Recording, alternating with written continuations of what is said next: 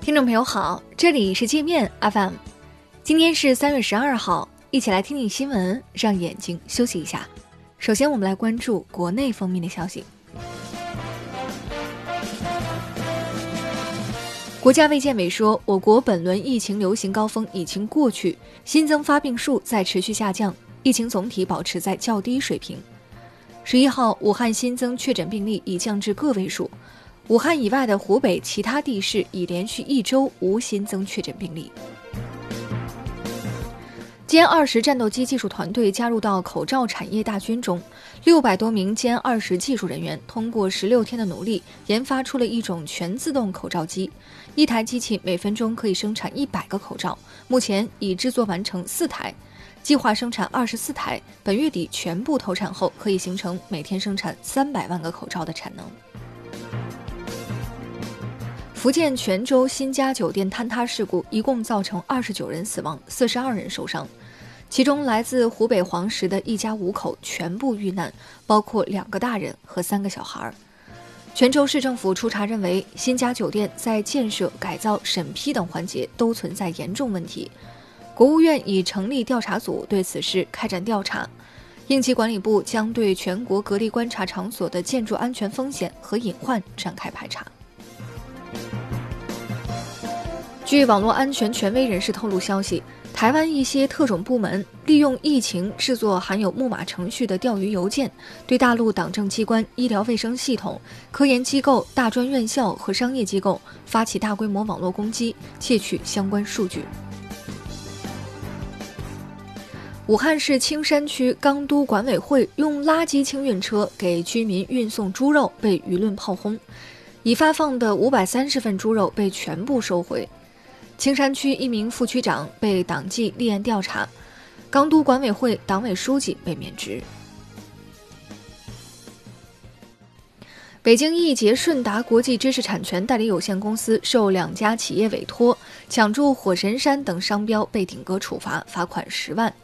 市场监管部门认为，火神山医院和雷神山医院是武汉抗疫前线医院名称。火神山医院以外的申请人将火神山作为商标使用，会造成重大社会不良影响。近期涉疫情诈骗案高发，全国检察机关已逮捕起诉五百四十五人。最高检提醒：不要通过非正规渠道购买防护物资，不要轻信网上销售的所谓新冠病毒特效药，对以个人名义发起的非正规组织募捐，不要轻易捐款。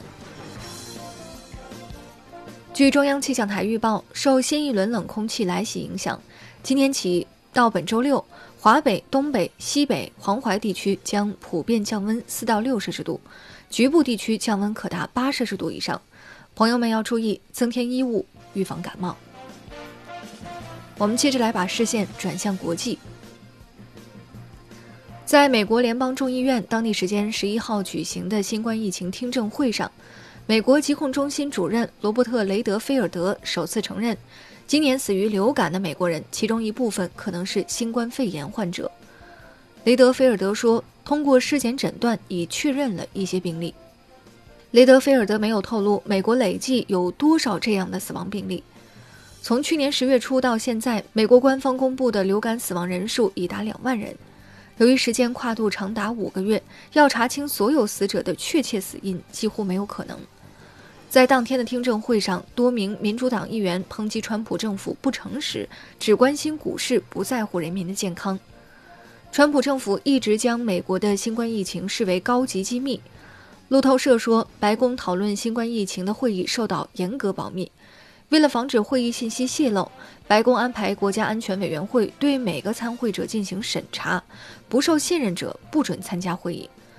路透社援引白宫泄密者的话说，这种做法造成了信息封锁，导致防疫工作被耽误。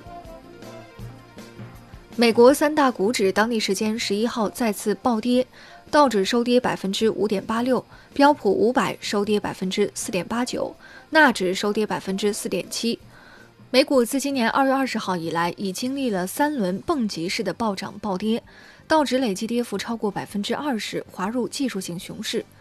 美联储降息、川普的减税措施，以及用流感死亡人数给股市打气的诅咒式喊话，效果都只是昙花一现。意大利新冠确诊患者已超过一万两千人，当地时间周三一天新增两千三百多人，病死率上升到百分之六点六三。意大利总理孔特宣布，除了销售生活必需品的商店和药房外，全国其他商店一律关闭。意大利驻欧盟大使批评欧盟见死不救，只有中国出手帮助意大利。在扣留了瑞士的二十四万个口罩后，德国又截留了瑞士购买的一批医用手套。瑞士媒体说，汉堡海关至少扣押了一个瑞士进口商从中国订购的货运集装箱，集装箱里装的是医生做手术用的手套。另外，瑞士还为意大利截留了一批消毒水。那好了，以上就是今天节目的全部内容了，感谢您的收听。